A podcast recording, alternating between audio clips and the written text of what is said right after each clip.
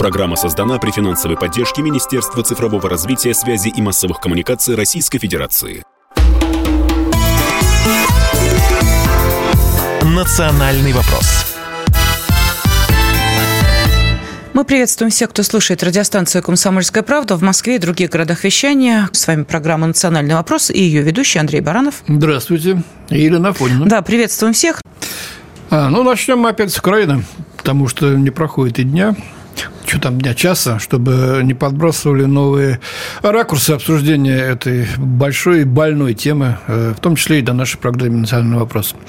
А сегодня мы решили сосредоточиться на таком э, э, аспекте этой программы, как пропагандистские, психологические подразделения незалежной через имеющуюся у них агентуру здесь, через соцсети пытаются влиять на ситуацию в России, причем доходят до совершенно крайних совершенно дел. Ну, в частности, вот отталкиваясь от недавней трагедии в Брянске, в школе Брянска, о которой все вы наверняка слышали, теперь рассылают предложения повторять эти мероприятия, назовем их так, и расстреливать детей в других российских школах. Ну и тут э, нужно вспомнить, что подобную практику э, применяют уже на протяжении не просто нескольких месяцев, а нескольких лет. Э, не случайно, наверное, президент нашей страны сказал, что у Украины нет собственной базы идеологии промышленности и денег, а значит нет будущего. Но, тем не менее, все-таки без вот этого будущего и с весьма плачевной ситуацией на передовой Украина умудряется вербовать причем делать это виртуально, э, сотни людей здесь на территории России, которые совершают теракты, которые идут за вот этими кураторами. А почему и насколько эта проблема масштабна? Вот давайте в этом разбираться. Руководитель телеграм-канала «Украина.ру» Константин Киваркян с нами. Константин, здравствуйте. Здравствуйте, кстати. Да, но для того, чтобы все-таки наши радиослушатели не подумали, а вот опять сейчас тут начнут нам рассказывать того, чего и нет. Вот позвольте, я немножечко отвлекусь, мы сейчас к этой теме вернемся. Вот, пожалуйста, пожалуйста, сегодняшнее сообщение.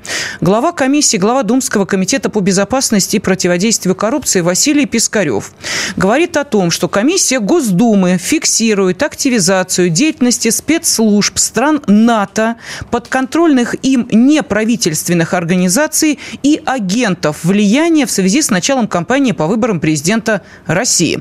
Ведется подготовка провокаторов, соответствующие тренинги организованы, например, в странах Прибалтики и в Грузии, проводится обучение обучающие мероприятия для псевдонаблюдателей, а также для так называемых журналистов в изгнании. Данная деятельность осуществляется за счет организационной и грантовой поддержки, финансируемой в том числе МИДом Германии. Это вот то, что касается буквально вот свежей информации относительно того, что активизировалась эта работа, понятно, подготовились и готовятся к выборам президента. Но если говорить о э, специальной военной операции, то вот это противостояние, э, скажем так, психологическое воздействие со стороны Украины на Россию, оно же ведь э, ведется не один год, ведь так? Мы должны разделять тактический и стратегический уровень проблемы. Дело в том, что украинское государство, которое считает себя наследником идей интегрального национализма, Бандеры и Донцова, э, главного идеолога интегрального украинского национализма, э, это государство, нацеленное на террористическую деятельность изначально. Идеология – украинского интегрального национализма воспринимает террористические акты и все другие без ограничения способы воздействия на врага, а враг прежде всего Россия, так явствует из догматов украинского национализма, то э, сейчас украинское государство будет использовать абсолютно без ограничений любые способы воздействия. И не надо воспринимать это как некую аномалию. Соответственно, мы должны понимать, что Украина выродилась в государство-террорист, и нам нужно принять эту данность, а лучше ее кодифицировать через некие формы законодательства. А второй момент, как с этой проблемой, с этой угрозой России надо бороться.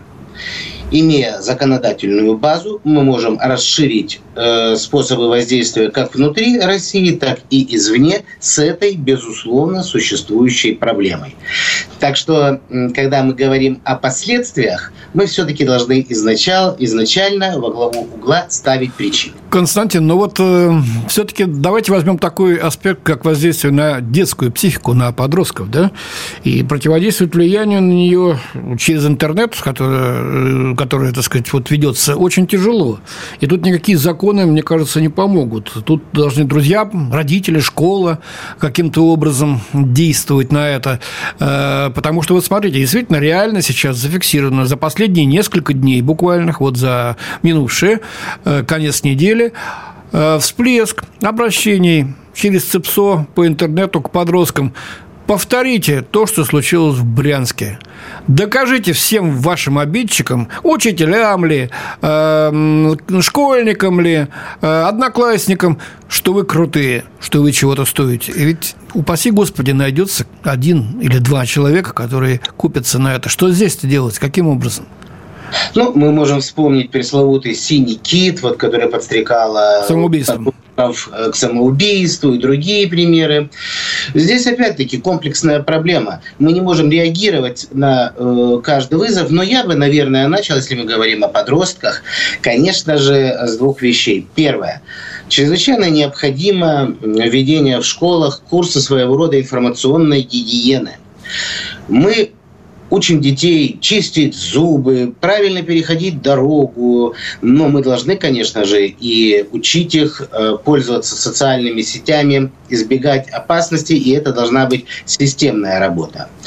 Такая работа может производиться или происходить с родителями, которые тоже часто не знают э, и даже сами становятся жертвами э, различных воздействий социальных сетей. И мы говорим в таком случае о том, что курс информационной гигиены должен быть и в вузах, и где-то в других неформальных э, ситуациях. Константин, а можно я, простите, сразу вас перебью по одной простой причине? Да, мы э, все э, внимательно следим э, за теми сообщениями, которые приходят о том, что вот попался на удочку украинских мошенников очередной человек, очередные деньги, очередную квартиру и так далее.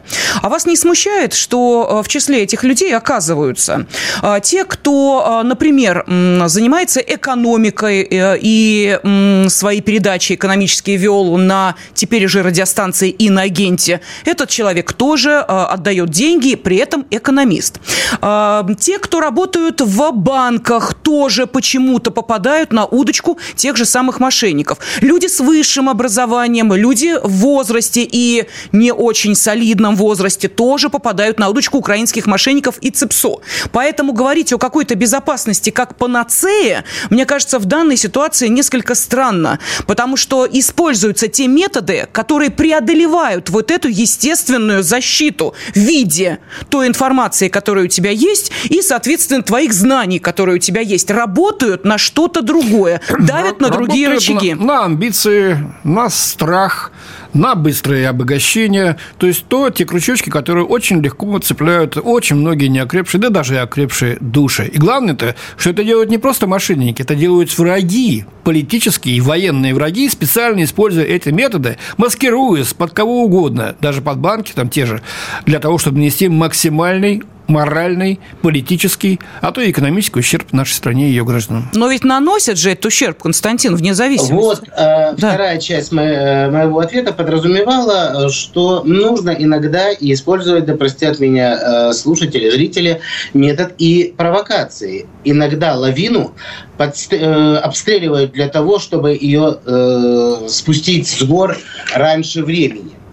И э, должна быть определенная служба, э, служба безопасности, которая в интернете могла бы работать, если можно сказать, на упреждение преступлений.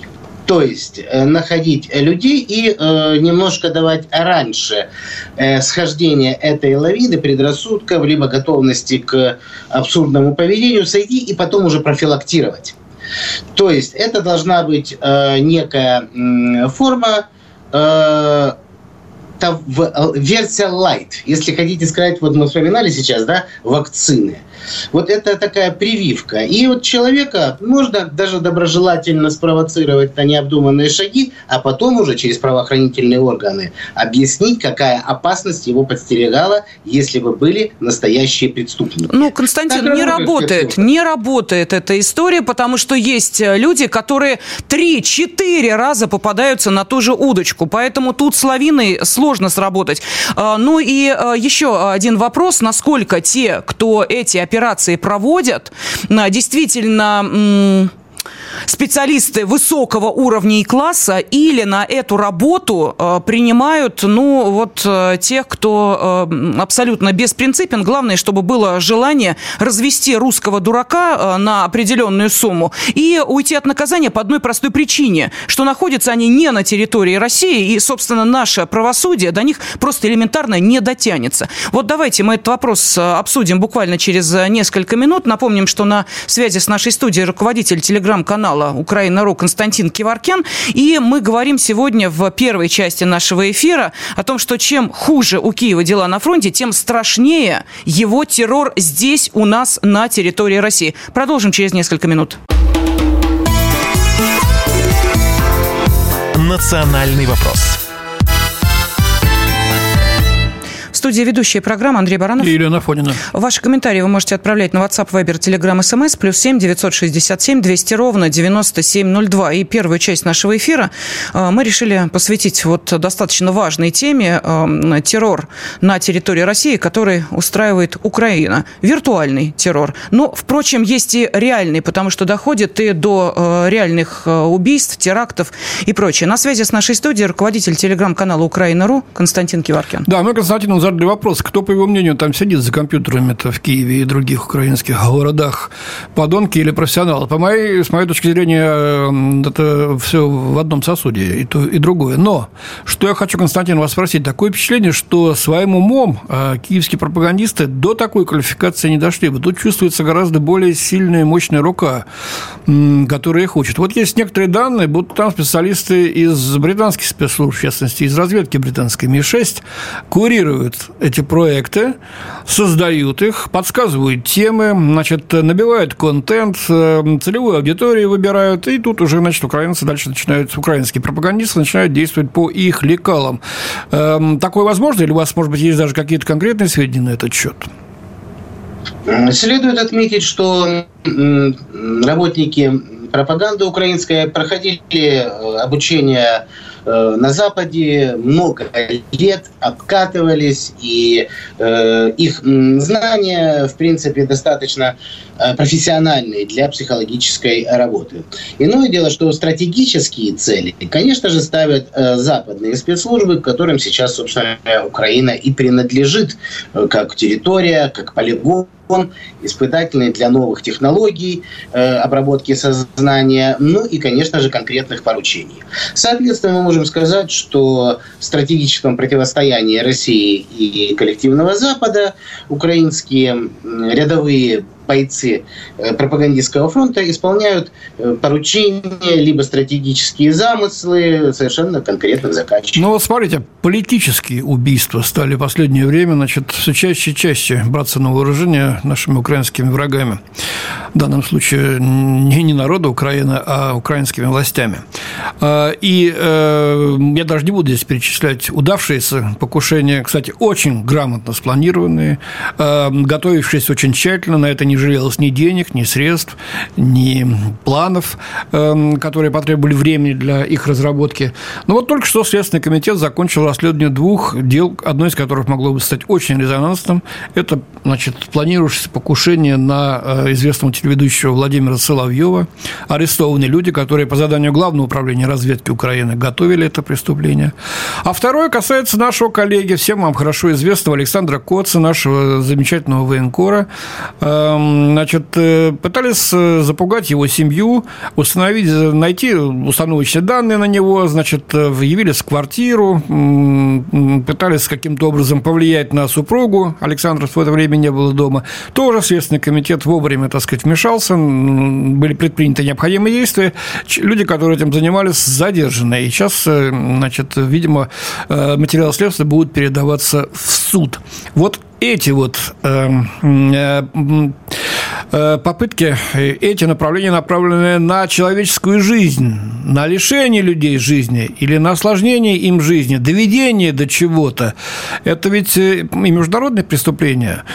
В данном случае, получается, э, сознательно и Киев, и стоящие за его спиной кураторы идут на нарушение э, действующего международного законодательства. Или война все спишет, все грехи. Как тут к этому относиться? И что можно сделать, чтобы это Конечно, предотвратить они дальнейшем? на то, что война все спишет, и, как я уже говорил, э, террор в украинской идеологии нынешней, это не является преступлением, это является одним из орудий борьбы ну, за национальное освободительное там, движение, или бог его знает, что у них там в голове. И здесь огромная проблема для России, и проблема, конечно, касается не только э, противников а именно киевского режима. В любом случае, международный терроризм – это огромная и э, страшная налаженная машина убийства. Когда мы говорим о том, что Украину давно пора провозгласить государством террористом, тогда и станет вопрос о международной поддержке государства террориста. Но... Мы имеем дело с аналогом ИГИЛ. Ну, неужели вы думаете, что Соединенные Штаты и, так сказать, консолидированный Запад скажут, да, действительно, террорист? Ведь никто не осудил вот недавнее убийство эм, э, Киева э, здесь, абсолютно на Западе. А, хотя, ну, произойди такое в любой другой стране э, Европы, то бы сейчас вой стоял до небес бы. И если бы вдруг за этим стояли русские спецслужбы, как нам писали Скрипалей тогда, приписали, уже помните, какая истерика творилась в западных СМИ? Сейчас молчок. Даже если мы объявим Украину государством-террористом, и кто-то нас поддержит, от Запада нам этой поддержки не видать. Ну и плюс к этому, а давайте, да, да, прошу прощения, давайте вспомним еще сегодняшний, прошу прощения, сегодняшнюю новость о том, что э, Илон Маск обратился к Зеленскому с вопросом, а, а что там с э, Гонсало Лира? Он вообще жив? Нет? Э, задержанный Это журналист. Гражданин Соединенных Штатов и Чили, который, значит, задержан на Украине, у него была такая совершенно объективная, может быть, иногда даже пророссийская позиция. Сейчас он где-то там в подвалах СБУ находится. Мы слишком много придаем э, э, значения мнению Запада. Мы должны развязать себе руки в законодательном поле. А что касательно убийства Киева, то, к сожалению, нашлись э, сочувствующие ему сочувствующие этому убийству и внутри России. Мол, Кива бывший бандеровец, и так ему и надо. Между тем, это был гражданин России, убитый на территории России. И даже нашлись все равно такие ну, патриоты, которые сказали, э, что ну и Бог Бог с ним, с этим преступлением. Так ему и пойдет. Константин, вы говорите, должны быть развязаны так руки. Здесь... А что вы имеете в виду под этим? Вот нам, так сказать, не надо преувеличивать значение Запада, но нам нужно международное, так сказать, давление на киевский режим. Его не будет. Это откровенно. А что мы можем сделать сами? Взять на вооружение те же самые методы, что ли? А, значит, стрелять неугодных э, на улицах Киева? Или, упаси Господи, киевских школьников призывать э, э, учинять расстрелы в школах? Мы на это не идем, не шли никогда и наверняка не пойдем в будущем. Что можно сделать? Когда мы боролись с терроризмом, когда мы боролись с терроризмом на Северном Кавказе во время событий Второй Чеченской войны и позже, мы э, говорили о международном терроризме, о этих людей э, западная пропаганда называла повстанцами и чуть ли не борцами за свободу. Так что такой опыт э, идеологического противостояния у нас есть. Что делать? Конечно же, это вопрос э, законодательной инициативы, и не надо скатываться до уровня террористических контратак. Но вопрос открытых и публичных процессов Э, там, где мы можем называть вещи своими именами. И ужесточение наказания за терроризм, я считаю, это в повестке дня. Но вы знаете, Константин, тут еще один вопрос есть. Вы говорили о сочувствующих. Вы знаете, вот на этой неделе действительно произошло, на мой взгляд, э, два, может быть, э, мало кем замеченных, но очень важных события. Вот в Российской Академии Народного хозяйства и государственной службы вот э, накануне должен был выступать Александр Гельч Дугин, чью дочь убили украинские террористы. Мы это прекрасно знаем, и это действительно большая трагедия. А Причем девушка никогда не держала в руках оружие, и вся ее вина была только в том, что она была в, да, в Мариуполе, была действительно дочерью своего отца. Но почему Ранхикс я упомянула? Дело в том, что там в переписке студентов, ну, когда стало известно о том, что давайте приходите, вот будет интересное э, мероприятие, а, начали шутить о том, а э, взрывать или не взрывать Александра Гельча. Я сейчас э, так жестко об этом говорю, но примерно вот именно такой посыл. Имена этих студентов известны. Они даже их не скрывают. Это один факт. И второй. На этой неделе, в пятницу, на площадке одного из лекториев, который не СМИ, не телеграм-канал, это просто отдельно взятый лекторий в Твери, который ведет отдельно взятая дама по фамилии Кукушкина, и она приглашает к себе на этот лекторий, например, а, физлицо иноагента Тамару Эйдельман. И Тамара Эйдельман в пятницу выступала, рассказывая о том, что и как нужно делать здесь в России и так далее, и так далее. И вот вы знаете, что самое это удивительное, что даже не маркируют иноагент, потому что это не СМИ. И все, и ответственности никакой нет. И, между прочим, в законе об иноагентах мы специально посмотрели, проверили, действительно сказано, что иноагент не имеет права проводить и устраивать публичные мероприятия, но ни слова нет о том, что он не имеет права в них участвовать. То есть вы понимаете, до какого абсурда иногда можно найти, э, дойти, пользуясь вот этими вот э, маленькими лазеечками в э, принятых э, законах, а те, кто поддерживает, ну, сами знаете, кого? Э, они прекрасно э, обладают всеми знаниями, у них великолепные юристы, и они прекрасно знают, каким образом эти лазейки в законе найти. Вот вам, пожалуйста, два примера из этой недели. И что мы с этим будем делать? Это как раз то, о чем я говорил. Вопрос э, надо решать все-таки изнутри. Первое. Во-первых, почему эти студенты еще учатся? Это первое. Хикс, как я понимаю, готовит государственных управленцев. То есть люди, которые будут возглавлять государство через некоторое время. Значит, наверное, таким людям, которые э, в период э, СВО глумятся над жертвами, это просто не место в государственном управлении. Что касательно преподавателя, то, который проводит э, лекции госпожи Эйдельман, то тоже вопрос, что она э, может делать в э, учебном э, процессе. Да нет, она не в учебном процессе, у нее отдельная площадка абсолютно. Это некий независимый лекторий, это ее, так сказать, сайт и не более того. Активно работает и приглашает на лекции абсолютно всех иноагентов. Это суровая реальность современной России, в которой мы живем. Спасибо руководитель телеграм-канала Украина.ру Константин Киваркян был с нами. Национальный вопрос студии ведущие программы Андрей Баранов. Елена Афонина. Но мы продолжаем. И э, сейчас э, хочется перейти к еще одной очень важной теме. Вот знаете, э, когда на протяжении буквально нескольких э, недель ведется разговор о том, каким же образом э, России собирать э, тех, кто действительно искренне любит нашу страну, поддерживает ее, как э, соотечественников приглашать в нашу страну, на каких основаниях, законных или незаконных, э, люди пользуются пользуются любым методом для того, чтобы преодолеть вот э, этот барьер, который выстраивает их страна между собой и Россией, причем преодолеть даже в прямом смысле этого слова. Да, если даже нужно переплыть реку. У нас сегодня будет в гостях Руслан Панкратов, экс-депутат Рижской думы, глава латвийской политической партии Рицебас и НКО, э, международное НКО э, «Русский мир» Латвии. Так вот, э, он жил в Латвии, когда началась СВО, он был арестован службой государственной безопасности, обвинен по нескольким статьям Уголовного кодекса за поддержку российской позиции, за поддержку СВО. В частности, он был обвинен в нарушении санкций ЕС. Сидел в тюрьме на шестом месяце тюрьмы э, был обвинен еще по новому уголовному делу подрыв демократического строя, попытка насильственного свержения власти в Латвии, да? работа на Россию против Латвии. Тут там мастера латышские власти, латвийские власти вот, на выдвижение подобных обвинений. Освободили его по, после определенной работы под залог, э, под подписку о невыезде, но Министерство внутренних дел Латвии аннулировало все, абсолютно все его документы, надо полагать, вплоть до проездного билета на рижские трамваи, да, если они там еще ходят. Э, в конце сентября делать нечего. Э, Руслан, переодевшись в рыбака, переплыл границу Российской Федерации и запросил здесь у нас политическое убежище. Сегодня он гость нашей программы. Да, Руслан, здравствуйте. Здравствуйте. Здравствуйте, Руслан.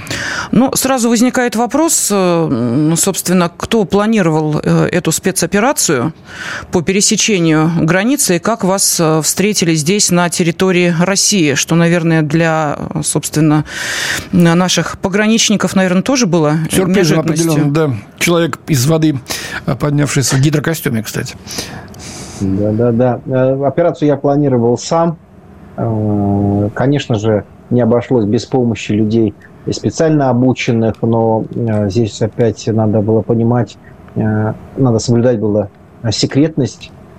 Даже в проведении этой операции нужно было подавать и дезинформацию, потому что вся квартира была напичкана аудио-видеосистемой фиксации, машина была на GPS, телефоны, понятное дело, фиксируются, и в случае, в общем-то, моей такой пропажи, исчезновения, конечно, вы очень плотно взялись бы за самых близких родственников, друзей, знакомых, поэтому э, никто ничего не знал, ни родители, ни жена. Это был, конечно, целый отдельный э, пласт работы, тяжелый, кстати говоря, с точки зрения морали, потому что э, они э, реально не знали, куда я делся, и мне пришлось их провести, поэтому Майдану э, такого ада, потому что они думали, что я действительно исчез, и я не мог им ничего этого сказать, пока уже через определенных людей в посольстве не был подан сигнал, что все-все, я не на крюке у латвийских спецслужб, меня не сажали там крокодилы, и я жив-здоров и прохожу, в общем-то, фильтрацию.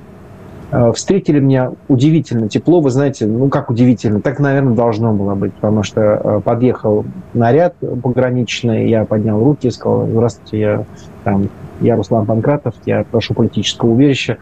И ну, может быть, даже в обход каким-то инструкциям, там, э, привезли меня на заставу, составили все протоколы, все службы сработали э, четко, если они, я прям видел, как они работают, если они не знали, что писать или как писать, или кого... Они знали, кого спросить об этом. Поэтому нареканий с этой точки зрения вообще никаких не было. И относились, ну вот прям, не, хоть это звучит высокопарно, но на самом деле как родного. И это очень было, знаете, и отогрело и душу, и сердце, и, в общем-то, и чуть-чуть дало мне возможность расслабиться после такого Понятно. Руслан, а чем будете заниматься? Будете продолжать свою правозащитную деятельность э, уже отсюда? Обязательно, да. Обязательно я хотел бы и продолжить и свою политическую активность, э, может быть, в госсекторе, если мне доверят. И, конечно же, Э, сейчас очень остро стоит вопрос э, с нашими соотечественниками, с нашими русскими соотечественниками, российскими. Э, надо, надо начинать им помогать, структурировать это все. Я хотел бы этим заняться, потому что это наша сейчас основная задача, и мы знаем, что вот сейчас уже первая волна пошла вот этих 3255 человек, это которые не сдали латышский язык. Пожилые люди в основном, насколько я понимаю, да? Это российские граждане. Это российские ну, граждане. Я, да, вот, но они э, преклонном возрасте, большинство из них уже. Э, это может быть даже еще вторая волна. Там, вы знаете, вот э, такая детализация, например, вот эти 3255, о которых я сейчас сказал, это люди, которые вообще по компьютеру не пошли, не подавали никаких, ни, ну, не то что признаков жизни, они не пошли, не подали заявку на экзамен. Это первая волна. Условно, им сразу предписано покинуть страну до 1 декабря. А вторая волна, там уже около пяти с половиной тысяч людей. Это вот те наши российские соотечественники, которые провалили экзамен, но не подали на переэкзаменовку, на второй круг. Это вторая волна. И, соответственно, еще будет э, третья, которая со второй попытки не сдаст. И я, в общем-то, вам хочу сказать, что дело вообще не в латышском языке. Мы же с вами все понимаем, что это просто издевательство, это ну, если раньше это был этнолингвистический геноцид, то сейчас это ну, уже откровенный геноцид, потому что э, предписание о том, что вы должны, например, покинуть до 1 декабря, и уже за месяц у нас были сведения о том, что людям, например, аннулируют ВНЖ. А что, а что это означает? Когда вам аннулируют ВНЖ, э, у вас в Латвии существует такая электронная подпись. Как только вы ее аннулировали, вы вообще э, вас обнулили. Вы не можете э, зайти в банк, вы не можете продать квартиру, вы не можете дать доверенность, чтобы уехать в Россию, кто-то за вас там что-то как-то продал, может, времена изменится. Вы не можете получить пенсию, вы вообще ничего не можете. То есть это мы То говорим с вами никто из вас никто, грабеж. Понятно. Это грабеж, как они делали тогда вот перед э, тем, как э, Гитлер заходил на территорию Прибалтику, вот они там евреев сжигали в синагогах, вот это вот, вот такого плана, как немцев там, кстати говоря, в 1939 году 100 кораблей было из Латвии вывезено, тогда они мстили за свое какую-то там да, в общем-то, это все время какая-то история а, мщения. Они же, смотрите, они же не могут, как воины, там, а, воевать. Они же вот сейчас вот топят за Украину, они там что-то рассказывают про советскую оккупацию. И как они с этим борются? Они сейчас издеваются над нашими стариками, над нашими детьми. Вот э, в детском саду там просто как э, сводки с фронтов. То по губам малышу ну, дают за то, что он там с соседкой поговорил по-русски какая-то нацистка, и это, и это считается нормально, они там возмущаются, а тот, кто об этом сообщил в прессу, э, заводит уголовное дело. Да даже если я сейчас с вами э, вас поздравлю, например, с 9 мая, э, это, это штраф, а если будет, причем большой штраф, там а, от 100 тысяч он начинается. Если там будет георгиевская ленточка и красная звезда, это уголовное преследование. Если я русский, то это значит стопроцентная посадка в тюрьму латыш, но они там придают такой общественной анафеме, начинают травить его в, везде, с работы увольняют, причем могут, если это государственная служба, это 100% его уволят. Частная, ну, просто будут издеваться, что ты продался русским оккупантам, ты отравлен кремлевской пропагандой, э, ты там агент Путина. Ну, там целый такой вот набор у них каких-то клише есть оскорбительных. И в общем-то, мне кажется, эта методология, надо сказать, это чисто украинская. Вот они там друг друга, знаете, как метод диффузии. Сначала украинцы учились вначале, как надо подавлять, там, запрещать русский язык в школах, там, вытравлять имена и фамилии, переименовывать улицы.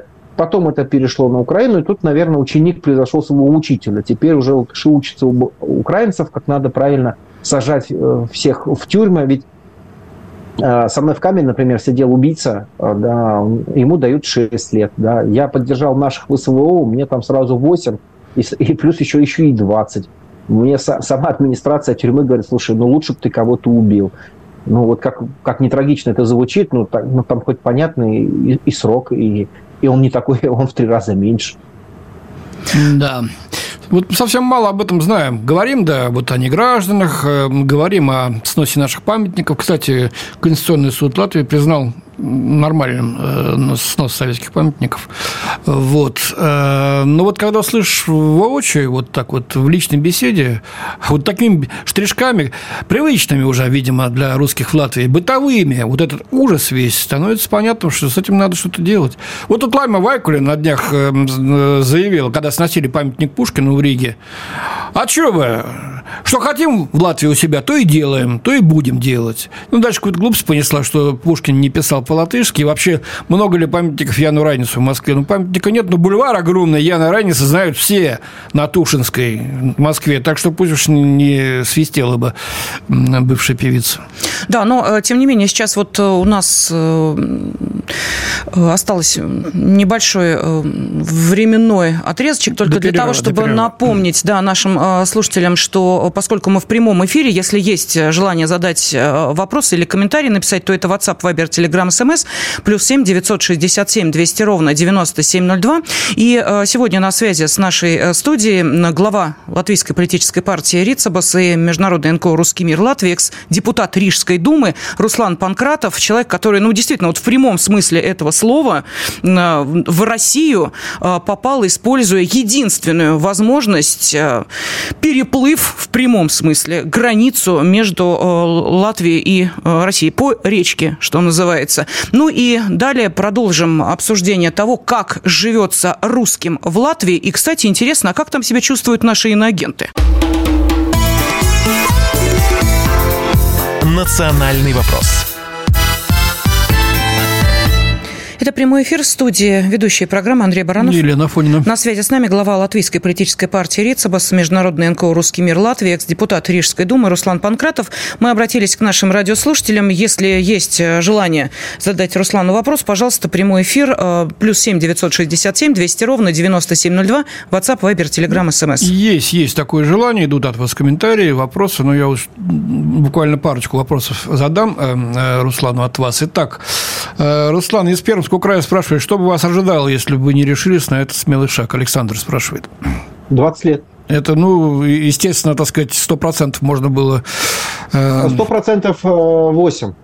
Потому что Но то, то, тоже приехал, хорошо, мало, собственно. Вообще... Да, когда я сюда уже приехал, угу. люди, приближенные к Старой площади, к Лубянке, они говорят, что да, у них существовала информация, и она до сих пор есть, что был с самого верха дан приказ э, реально получить там 6-8 это было бы 100%. От этого нельзя было бы уйти. Э, второй срок, вот это от 10 до 20 за антигосударственную деятельность, это они ставили на, на такой, ну, как бы, ну, не то чтобы карт-бланш, а на запас, потому что в Латвии принято сначала, даже если человек оступился, не сажать, а давать ему условно, а после условного тогда уже включается как бы рецидив, и тогда уже дается по полной программе.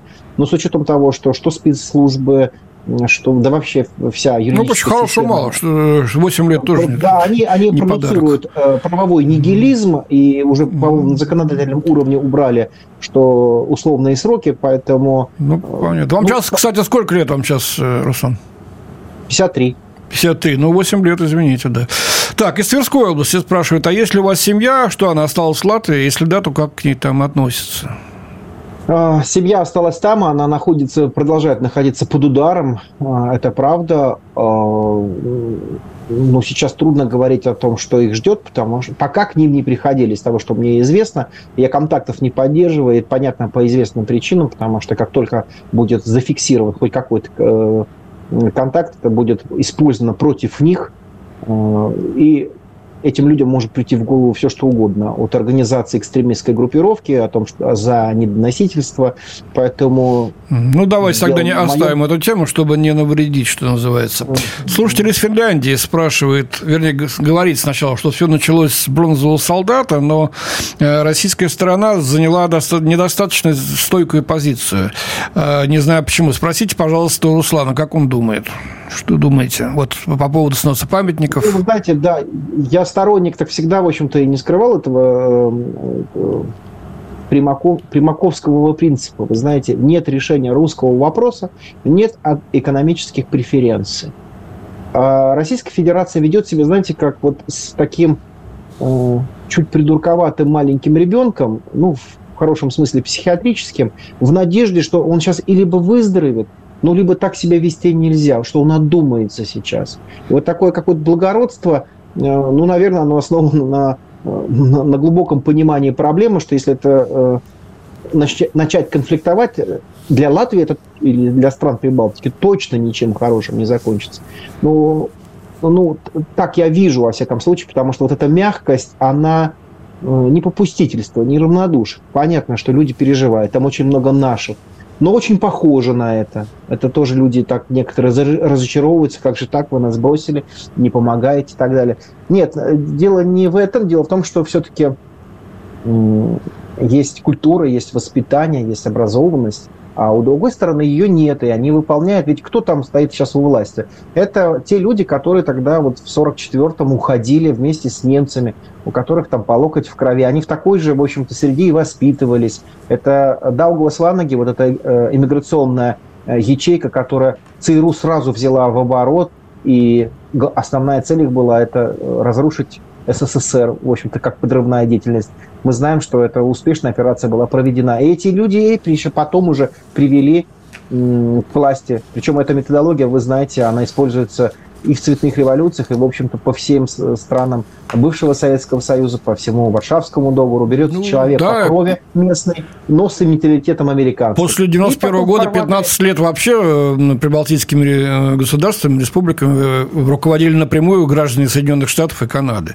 И у вас в Латвии то же самое. То же самое. Да. То же самое продолжается. Более того, там спецслужбы, по-моему, по средам, они прямо на пяти минутку собираются в американском посольстве. И вот эта вот жесткая зачистка правозащитная, инакомыслие со, с реальными сроками, э, кошмарят этих бабушек, выискивают в соцсетях. Посмотрите, вдумайтесь, чем занимается спецслужба.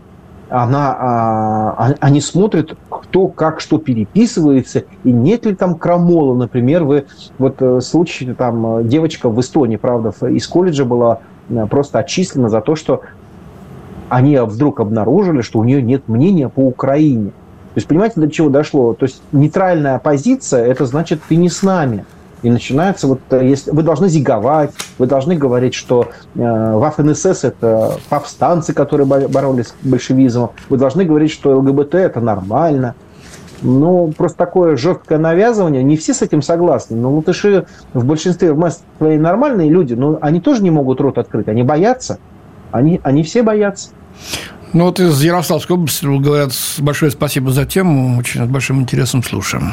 Руслан, тогда вопрос. Вот вы знаете, есть такое обывательское мнение, и мы частенько его слышим, применительно как раз к тем русским, которые живут в Прибалтике, ну или, допустим, в других бывших советских республиках, мол, типа, кто хотел, все уехали, а те, кто остались, ну, это их выбор. Вот что скажете?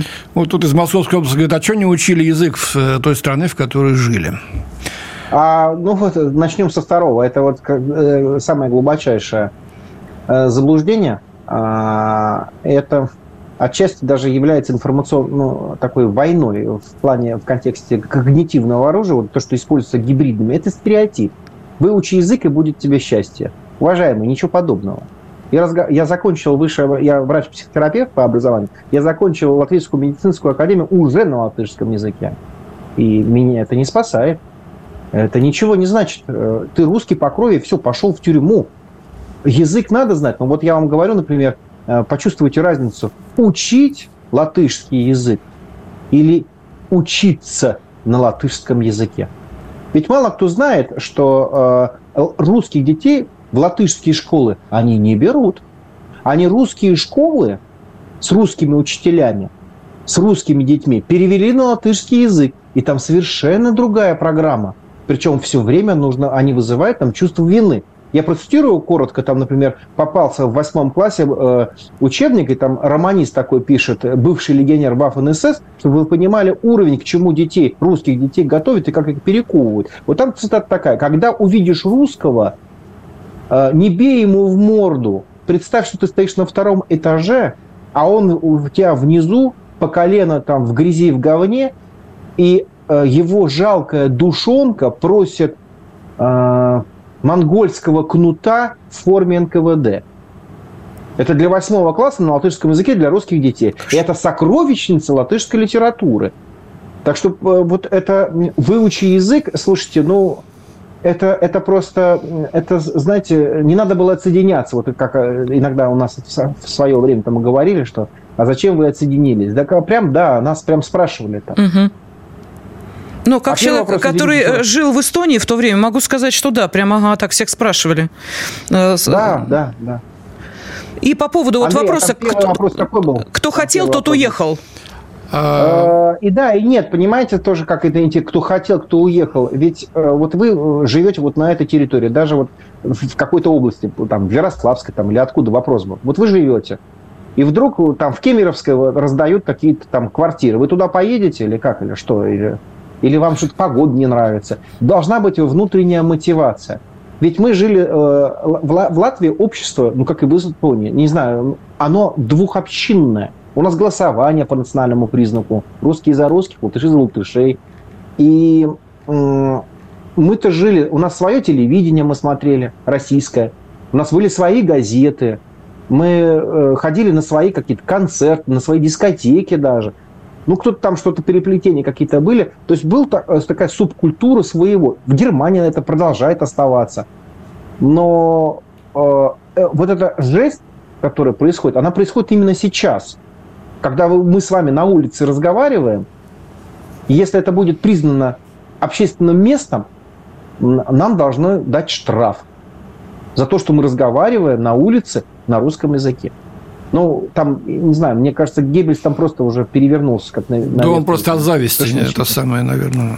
Ну, наверное. Поэтому нет, э, кто хотел. Э, когда-то, да, может быть, у кого не было другого вывода. А это вот возвращаясь, ну вот мы выучили языки, там, знаем их историю, э, сами латыши пишут с ошибками, и что? Не помогает. Унтерменшен. И вот здесь очень, конечно, надо отдать должное, как работают американцы, да, вот со своими цветными революциями, с все оружием, да, не, не, не психо, вот именно как они меняют когнитивное оружие, как они, они увеличивают этот мощнее, мощно эгоизм э, местного населения, говорят, что вы высшая раса.